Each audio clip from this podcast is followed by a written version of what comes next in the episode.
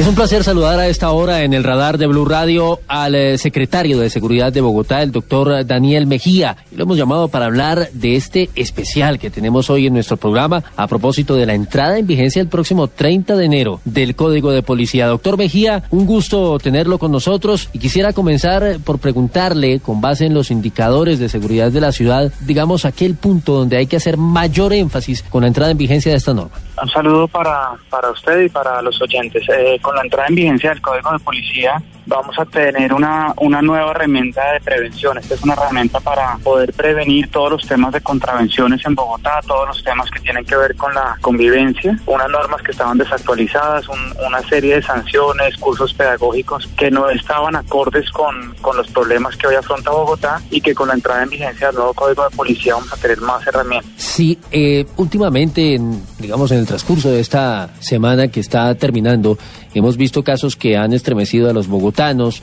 de intolerancia, de comportamiento y precisamente que afectan la convivencia. ¿De qué manera el código va a poner en cintura a los bogotanos que por supuesto deberían contribuir en principio con su comportamiento, pero cómo va a aplicarse eso ya en la práctica?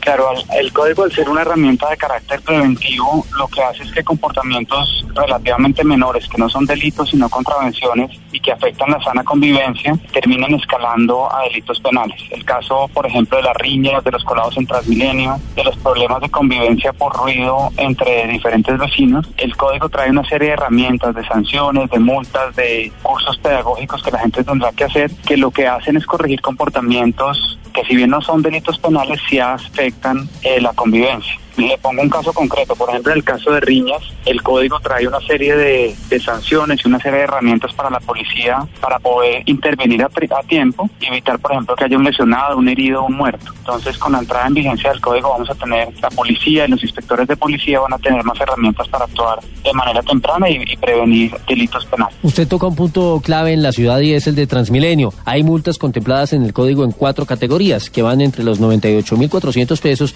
y los 800 mil pesos. Pero ante esa cantidad de personas, ese cúmulo de gente que en las horas pico se abalanza sobre las estaciones, pretende colarse, ¿de qué manera, digamos, el código y el pie de fuerza que hay en la ciudad y que está dispuesto en las estaciones nos va a ayudar a prevenir eso y a que no vuelva a pasar?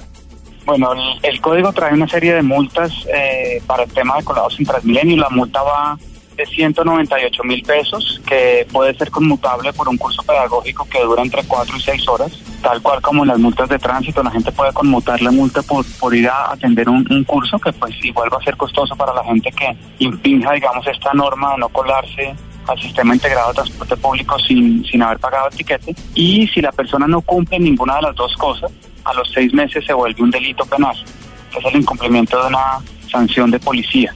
Entonces, con esto vamos a tener muchas más herramientas. La segunda parte de su pregunta tiene que ver con el pie de fuerza. Acá, digamos, este es un tema aparte que hemos venido insistiéndole de manera respetuosa al gobierno nacional que Bogotá definitivamente tiene un pie de fuerza insuficiente de policía. Es la metropolitana del país con menos pie de fuerza por cada 100.000 habitantes. Y hemos recibido una respuesta por ahora positiva del, general Nieto, el director general de la policía y, y del ministro de Defensa, que le van a cumplir a Bogotá, le van a cumplir con una asignación de pie de fuerza en las próximas incorporaciones para empezar a cerrar esta brecha. Doctor Mejía, una pregunta final. Usted que es el hombre encargado de administrar el tema de la seguridad en eh, la capital de la República, junto por supuesto con la Policía Nacional. Si tuviera que sacar algo, que quitar algo, ¿qué no le gusta del Código de Policía? No, yo creo que el código trae, trae una serie de, de temas importantes. Yo quisiera haber visto el tema de una sanción mayor para temas de reincidencia. Es decir, eh, una cosa es sancionar a una persona por primera vez, por ejemplo, por colarse en el, en el sistema integrado de transporte público, por arrojar basuras, por hacer una fiesta ruidosa a horas que no están autorizadas. Y otra cosa es cuando esto pasa por segunda, tercera, cuarta vez y ya empieza a afectar de manera reiterada la convivencia en la ciudad. Entonces hubiera querido haber visto unas sanciones incrementales por eh, reincidencia en ciertos comportamientos. Yo creo que en todos los barrios de Bogotá cual, cualquier persona conoce personas que reinciden de manera permanente en, en, ciertos comportamientos que afectan la convivencia y pues para eso debería haber definitivamente multas o sanciones incrementales. Bueno, pues queda esa, ese planteamiento allí para que a futuro puedan corregirse también este tipo de situaciones, porque claramente, pues digamos, particularmente a quienes tienen recursos o tienen la posibilidad de pagar esas multas sin mayor problema, pero inciden en esos comportamientos, pues se les vuelve costumbre y nada pasa. Doctor Daniel Mejía, un placer haberlo tenido en los micrófonos de Blue Radio, en el radar. Le deseamos eh, un feliz fin de semana. Vale, mil gracias.